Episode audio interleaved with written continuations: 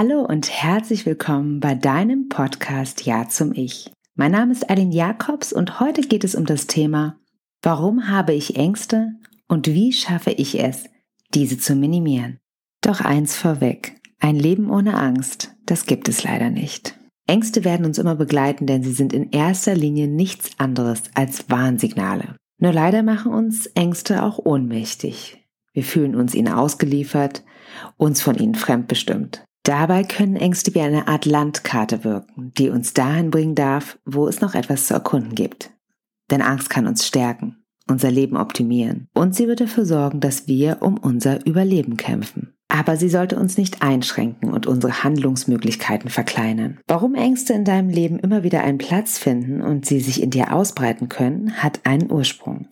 Deswegen geht es heute in dieser Folge nicht nur um Angst, sondern auch darum, wie du der Quelle deiner Angst auf die Schliche kommst und wie du sie im besten Fall beruhigen oder verändern kannst. Ich freue mich, dass du heute dabei bist.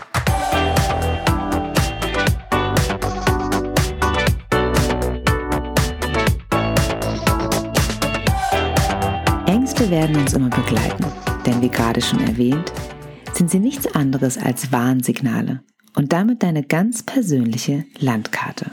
Dein Körper will dir etwas mitteilen. Vielleicht, dass du gerade ein Leben lebst, was so gar nicht zu dir zu passen scheint, oder du dich in einer Gefahr befindest, aus der du dich so schnell wie möglich befreien solltest. Die Angst soll uns einfach schützen und uns innerhalb von Millisekunden in einen Zustand katapultieren, der unser Gehirn und unseren Körper dazu bringt, uns entweder zu verteidigen, wegzulaufen oder in eine Art Schockstarre zu verfallen. Und in dieser Folge geht es nicht um Angststörungen. Falls du die Vermutung hast, dass du unter einer Angststörung leidest, kannst und solltest du dir wunderbare Expertenhilfe holen. Aber vielleicht ist es für dich generell trotzdem interessant, den Podcast anzuhören. Denn das Gefühl der Angst kennt ja eigentlich jeder von uns. Schon als Baby kommen wir mit ihm in Kontakt, denn wenn wir allzu lange alleine sind, nicht genug Nahrung bekommen oder in einen Kontakt treten, der uns nicht gut tut, haben wir Angst. Wir können uns alleine nicht wehren und sind auf die Hilfe unserer Mitmenschen angewiesen. Und dass diese, ich sag's mal, nicht 24 Stunden funktionieren können, das ist ja klar, wir sind ja alles nur Menschen. Also hat jeder von uns schon Mangel erlebt und natürlich auch als Baby und Kleinkind schon Ängste gehabt. Dennoch haben wir als Baby schon einen sehr, sehr starken Überlebenswillen und das lässt uns schon als Kleinkind sehr, sehr viele Dinge aushalten. Doch unsere Angst hat uns schon damals gezeigt, stopp, hier stimmt was nicht. Und die Evolution hat sich mit Hilfe des Körpers und des Gehirns einen genialen Schachzug ausgedacht. Denn unser Lebensretter, das limbische System bzw. die Amygdala, ein Teil unseres Gehirns, fungiert als eine Art Alarmanlage. Innerhalb von Millisekunden wertet es die Situation aus, in der wir uns befinden und checkt, ob wir in einer Gefahrenlage sind oder nicht. Und falls die Amygdala und ich sag mal ihre Unterstützer unsere Situation als gefährlich einschätzen, wird mit Hilfe von Stresshormonen eine körperliche Angstreaktion ausgelöst, die dafür sorgt, dass wir in ein automatisch ablaufendes Verhaltensprogramm schlittern. Und jetzt passiert Folgendes. Der Blutdruck, die Frequenz des Atems und der Herzschlag erhöhen sich. Manche bekommen sogar Schweißausbrüche, Schwindel oder fangen an zu zittern. Auf jeden Fall ziehen sich die Muskeln zusammen und das kennt ihr bestimmt alle. Du fühlst dich sofort, als ob du auf einem Startblock stehst und nur darauf wartest, dass der Anpfiff für den Staffellauf kommt und du endlich losrennen kannst.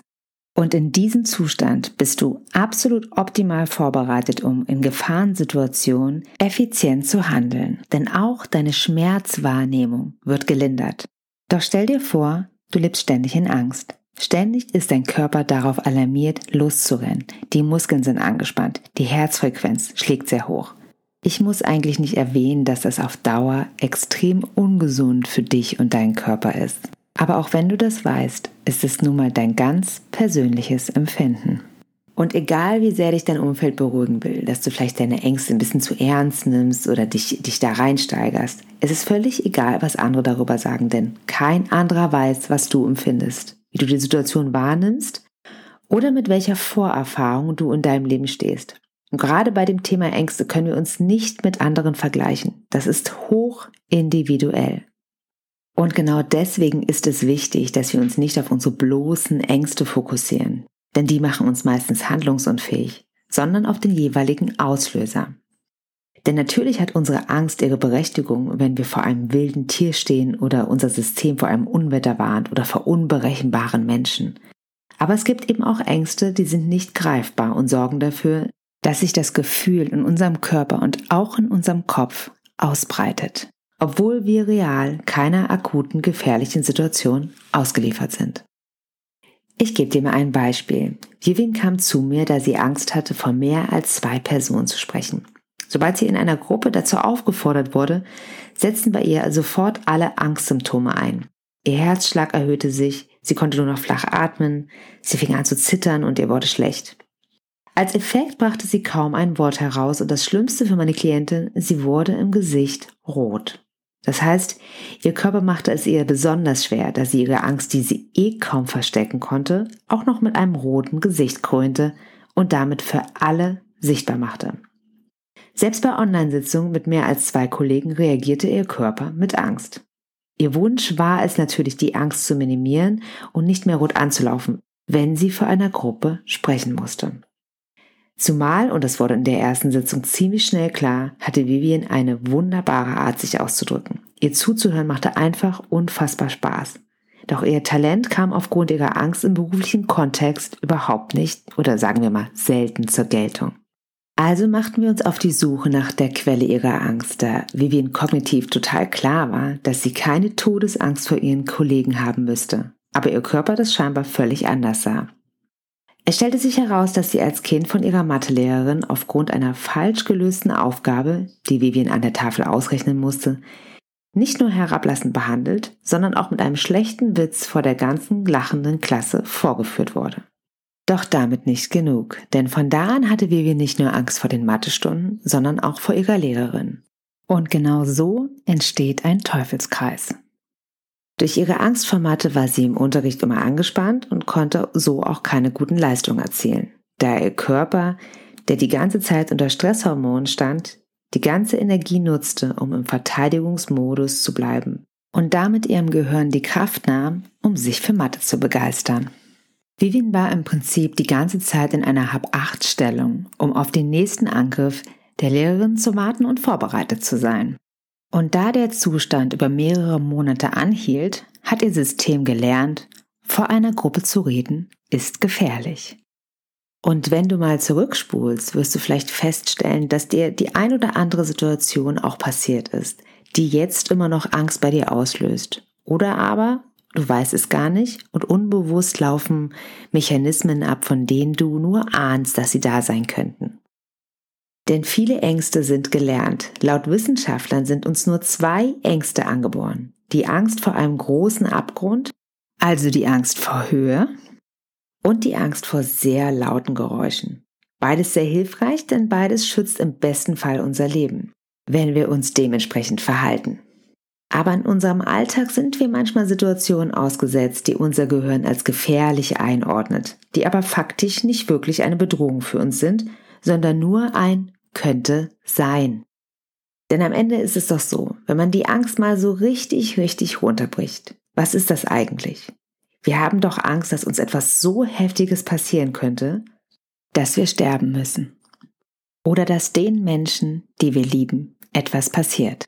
Also geht es nicht eigentlich immer um Leben und Tod? Und unser Leben zu schützen ist das Schlauste, was wir tun können. Aber warum haben die einen Angst vor ungefährlichen Spinnen, die anderen vor Prüfungen oder vor engen Räumen oder auch Angst vor Nähe, obwohl wir genau wissen, dass wir dabei nicht sterben und trotzdem beherrscht sie uns, aufgrund unserer Erfahrung. Und wenn Angst nicht so hartnäckig und manchmal so perfide wäre, wäre das Thema eigentlich ganz simpel, denn unser Gehirn und unser Körper haben die Angst gelernt und wenden sie wie eine Schablone auf alle möglichen Situationen in unserem Leben an. Wir könnten einfach ganz simpel gesagt neue Verhaltensweisen lernen. Nur ist unser limbisches System, unsere Alarmanlage, sehr viel schneller als unser Bewusstsein und macht uns oft einen Strich durch die Rechnung. Du kennst das bestimmt auch, wenn du in Situationen so reagierst, wie du es eigentlich nicht möchtest. Vielleicht läufst du weg, vielleicht fällt dir einfach kein Argument ein oder aber du argumentierst dich um Kopf und Kragen, obwohl du innerlich eigentlich weißt, es wäre besser, sich ruhig und angemessen zu verhalten. Doch du kommst aus der Nummer nicht raus, weil dein automatisch ablaufendes Verhaltensprogramm, also deine körperliche Angstreaktion, längst vom limbischen System gestartet wurde. Und diese Alarmanlage springt an bei unseren angeborenen, aber auch bei unseren angelernten Ängsten. Und das gilt auch für Bindungsangst, die Angst vor zu viel Nähe. Ich gebe dir mal ein Beispiel. Annabelle ist seit Jahren Single alle ihre Freundinnen sind inzwischen liiert und andere sind auch schon Mutter. Annabelle wünscht sich seit Jahren genau das, eine Familie. Doch genau darin liegt die größte Herausforderung für Annabelle, denn sie hat innerhalb ihrer Herkunftsfamilie sehr schmerzhaft lernen müssen, wie sich Liebe anfühlt. Der Vater war Workaholic, also nie zu Hause, und die Mutter war Narzisstin. Ständig musste Annabelle um Liebe kämpfen, um Aufmerksamkeit kämpfen und wenn sie diese Aufmerksamkeit bekommen hat, wurde sie oft verletzt oder enttäuscht. So verbindet Annabelle Liebe mit Angst. Angst vor Enttäuschung. Und das ist kein Zufall, dass sie sich das deswegen in ihrem jetzigen Alltag nicht gönnen kann. Zu groß ist die Angst vor einer neuen Verletzung. Also kann sie eine neue Liebe und eine dazugehörige Familie nicht an sich heranlassen. Und auch hier spielt das limbische System eine große Rolle. Denn jedes Mal, wenn es zu eng wird, zu ernst werden könnte, wenn es wirklich um Liebe geht, springt es an und wird dafür sorgen, dass sie entweder in den Angriff geht, in den Verteidigungsmodus, in eine Schockstarre oder aber sogar wegläuft. So spürt sie Angst vor Nähe, obwohl es genau das ist, nach was sie sich am meisten sehnt. Und diese Ängste sind völlig berechtigt, schließlich ist ihr Vertrauen zerstört. Doch warum gibt uns unser System nicht die Chance, neue Erfahrungen zu sammeln? Warum schießt das limbische System so schnell dazwischen? Einerseits will es, dass wir Energie sparen, Energie, falls wir uns wirklich mal verteidigen müssen, und andererseits liegt es unter anderem daran, wie wir generell mit Angst umgehen. Denn sobald wir Angst spüren, werden in der Sekunde synaptische Verbindungen im Gehirn gebildet. Bei jedem Gedanken entsteht exakt in der Sekunde eine neue neuronale Verbindung. Für diese Erkenntnis wurde im Jahr 2000 der Nobelpreis der Medizin verliehen. Was ich damit sagen will, ist, je öfter wir uns mit dem Thema Angst beschäftigen, desto mehr neuronale Verbindungen gibt es dazu. Und nicht nur das.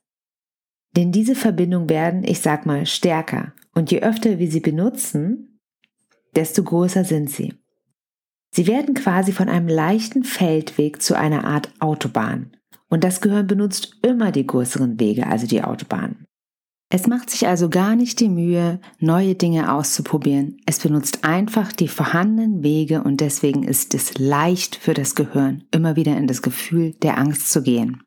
Das könnt ihr alles ganz wunderbar und fantastisch erklärt nachlesen in dem Bestseller von Klaus Bernhard Angstattacken und andere Angststörungen loswerden. Ich verlinke euch das Buch nochmal und wenn ihr viel tiefer in dieses Thema einsteigen wollt, dann kann ich euch sagen, dieses Buch ist sehr empfehlenswert. Aber jetzt mal zurück zu unserer Autobahn. Das heißt, wenn du als Kind schon viele Ängste hattest oder Ängsten ausgesetzt warst, dann hast du in deinem Gehirn schon eine ganze Menge Bahnen für kommende Ängste angelegt.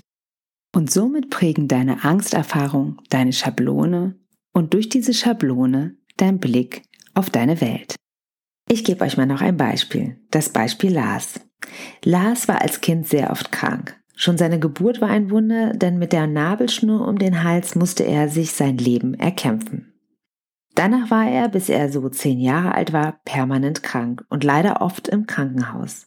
Und nicht nur er hatte Angst, dass er die eine oder andere Krankheit nicht überlebt, sondern verständlicherweise seine Eltern auch. So ist er in einer Kindheit voller Angst aufgewachsen.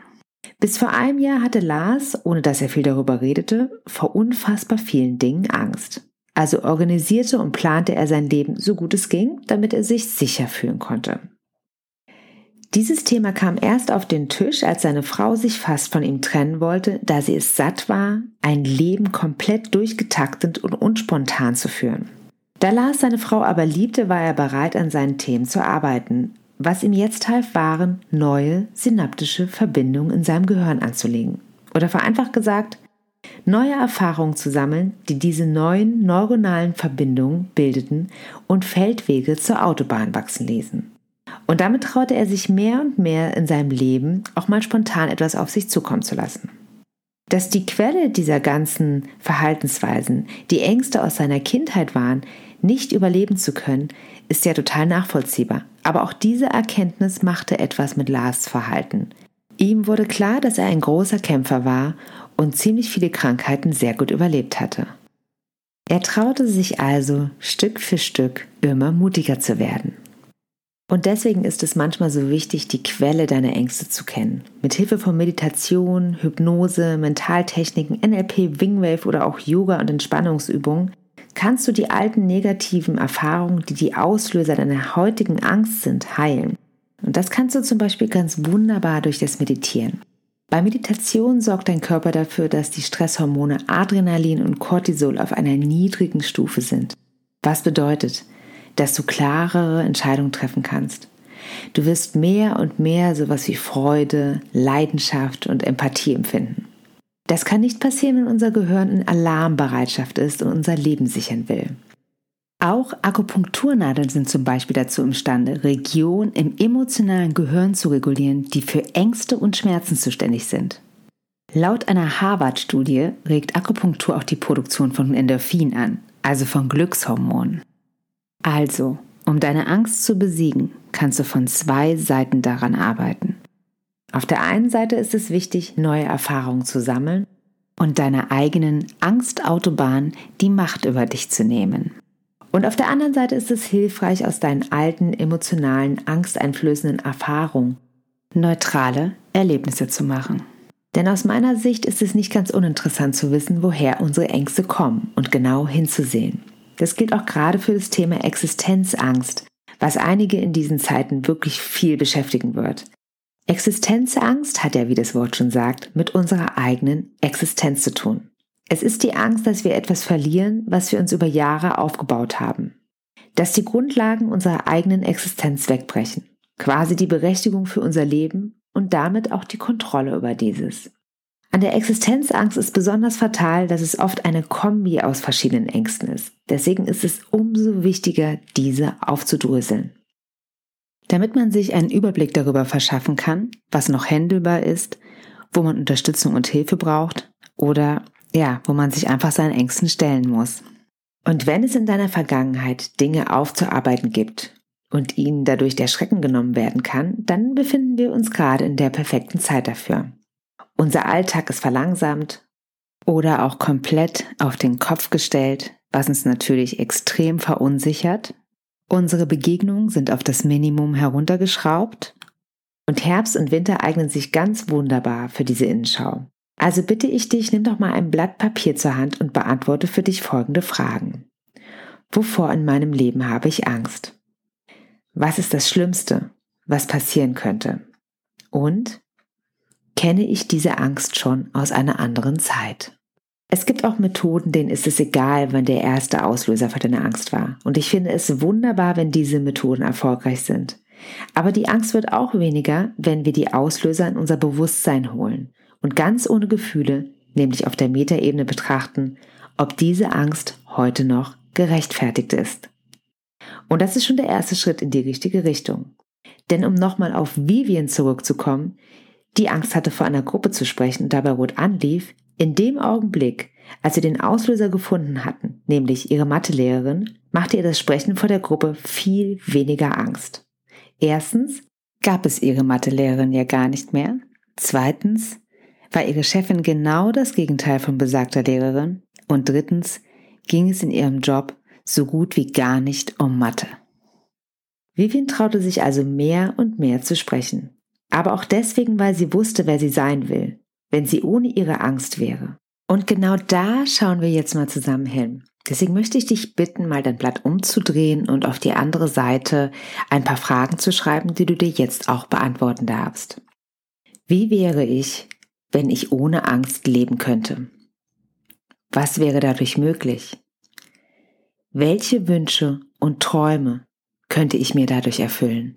Und es ist wichtig, dass du dir diese Fragen beantwortest, denn wie wir ja inzwischen wissen und auch noch mit dem Nobelpreis zertifiziert, bildet jeder einzelne Gedanke neue neuronale Verbindungen. Deswegen ist es jetzt an der Zeit, das Gehirn mal mit einem angstfreien Ich zu verwöhnen. Geh mal so richtig in dich hinein und lass jede Zelle deines Körpers davon wissen, wie es sich anfühlt, völlig angstfrei zu sein. Wie siehst du dann? Wie hörst du? Was hörst du? Was fühlst du? Vielleicht gibt es auch etwas zu schmecken oder zu riechen. Aber mit Sicherheit gibt es dieses ganz besondere Gefühl, wenn du völlig angstfrei und frei bist. Nimm alle deine Sinne und erlaub dir völlig frei zu sein und zu träumen. Denn ein entspannter Körper ist nicht so anfällig für ängstliche Gedanken. Deswegen ist es umso wichtiger, dass du dir so viel Entspannung wie möglich gönnst. Und ja, auch im Alltag. Gerade im Alltag darfst du dir kleine Entspannungsinseln suchen. Verwöhn dich und gönn dir jeden Tag ein bisschen Seelenhygiene.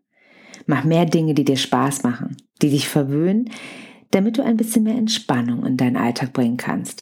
Und um dir selber noch einen kleinen Booster zu verpassen, gibt es in dem Buch Angstattacken und andere Angststörungen loswerden von Klaus Bernhard noch wunderbare Mentaltechniken. Und eine Erkenntnis habe ich hier schon mal für dich. In unseren REM-Phasen, also unseren Tiefschlafphasen, verarbeitet unser Gehirn die Dinge, die wir tagsüber erlebt haben. Und du weißt ja, je größer die Anzahl der verknüpften Synapsen, desto wahrscheinlicher ein automatisches Verhaltensmuster. Da das Gehirn nicht die kleinen Trampelpfahl benutzt, sondern die Autobahn. Und all das, was wir kurz vor dem Schlafengehen gesehen, gehört, gelesen haben, wird in den Tiefschlafphasen bevorzugt behandelt. Das heißt, wenn du vor dem Schlafengehen negative Nachrichten hörst, über deine Ängste nachdenkst oder dir traurige Informationen zukommen lässt, werden diese in der Nacht von deinem Gehirn verarbeitet und befeuern weiter deine Ängste. Das, was ich dir empfehle, ist ein positives Ritual für die Minuten vor dem Schlafengehen. Wie das aussieht, das darf ganz deine Entscheidung sein. Vielleicht ist es ein gutes Gespräch mit deinen Liebsten, ein paar Minuten ein gutes Hörbuch oder positive Affirmationen hören oder auch einfach nur positive Gedanken. Meine letzten Gedanken des Tages sind immer, für was oder wen ich dankbar bin, woraus ich lernen darf und was mir heute richtig gut gelungen ist. Und ich glaube auch an die Wirkung von Abendgebeten. Ich gehöre selbst keiner bestimmten Religion an, aber ich verstehe, warum diese Gebete eine sehr, sehr positive Wirkung auf Menschen haben können und damit auch auf ihren Schlaf. Denn der positive Gedanke, dass es jemanden gibt, der nur das Beste für uns möchte, macht auch was mit unseren Träumen und mit der Vernetzung unseres Gehirns. Wissenschaftler haben herausgefunden, dass das Immun, das Hormon und das Kreislaufsystem durch das positive Denken und das Gefühl des Vertrauens während der Gebete aktiviert und gefördert werden. Beten ist also scheinbar eine Variante der Autosuggestion. Nichts anderes mache ich, wenn ich mit meinen positiven Gedanken den Tag beende und mein Gehirn damit füttere. Und wenn du dich jeden Tag auf die positiven Dinge deines Lebens konzentrierst, dann wirst du merken, wie sich deine Schablone, deine Sicht auf die Welt auch ins Positive verändert. Und so hat auch die Angst viel weniger Chancen, um sich bei dir durchzusetzen. Ein entspannter Körper mit positiven Gedanken ist nicht so anfällig für Ängste und ängstliche Gedanken. Wenn du dich immer nur darauf konzentrierst, was nicht geht, zeigt dir die Welt auch, dass du recht hast. Weil, wie schon in anderen Folgen erwähnt, sucht das Gehirn immer nach Bestätigung. Also wenn du immer wieder dasselbe denkst, dich mit denselben ängstlichen Gedanken fütterst und ein Was wäre wenn durchgehst, dann führen dieselben Gedanken unweigerlich immer zu denselben Entscheidungen und damit auch immer wieder zum selben Verhalten und denselben Erfahrungen. Oft müssen wir einfach nur Mut haben, um etwas Neues zu wagen und die eigene Angst zu überwinden. Die Frage ist nun, welche Angst willst du endlich loslassen? Und ich verstehe, dass wenn du in einer Situation bist, in der es dir um dein Leben geht, dann darfst und solltest du natürlich auch Angst haben. Aber du solltest diese Angst nicht jeden Tag rund um die Uhr spüren. Das ist es nicht wert. Und gerade jetzt befinden wir uns in einer Zeit, in der einige Menschen Angst vor Neuem haben. Ein paar Menschen wollen in ihrem alten Leben festhalten und haben Angst um ihre Freiheiten. Andere fühlen sich gerade vom Leben ungerecht behandelt, weil es zurzeit nun mal so ist, wie es ist. Und andere haben Angst um sich und um ihre Lieben und versuchen sich so gut es geht zu schützen. Und das alles hat seine Berechtigung, denn Ängste sind nun mal individuell, genau wie dein Leben. Das ist auch individuell. Aber auch hier ist es mal ratsam, einfach mal hinzusehen, denn Angst kann auch ein wunderbarer Motivator sein. Vielleicht gibt es für dich auch hinter der Angst etwas zu entdecken. Denn wenn Angst dafür sorgt, dass du dir einen besseren Job suchst, eine sicherere Wohngegend, dir einen gesünderen Partner suchst, der dir gut tut, dann ist Angst auch ein ganz wunderbarer Motivator. Denn in manchen Situationen ist es nicht so hilfreich, wenn es zu gemütlich ist. Ich hoffe, ich konnte dir ein bisschen Zuversicht geben und eine Idee davon, wie du mit deinen Ängsten umgehen und diese vielleicht etwas minimieren kannst. Wenn du selbst eine Methode gefunden hast, die deine Ängste erfolgreich verändern konnte, dann freue ich mich, wenn du mir zu diesem Thema schreibst. Meine Kontaktdaten stehen in den Show Notes. Und um gut an dieses Thema anzuknüpfen, geht es in der nächsten Folge von Ja zum Ich um das Thema Wie komme ich mit mehr Resilienz durch unbeständige Zeiten? Ich freue mich jedenfalls, wenn du das nächste Mal wieder mit dabei bist. Bis dahin, alles Liebe, deine Eileen.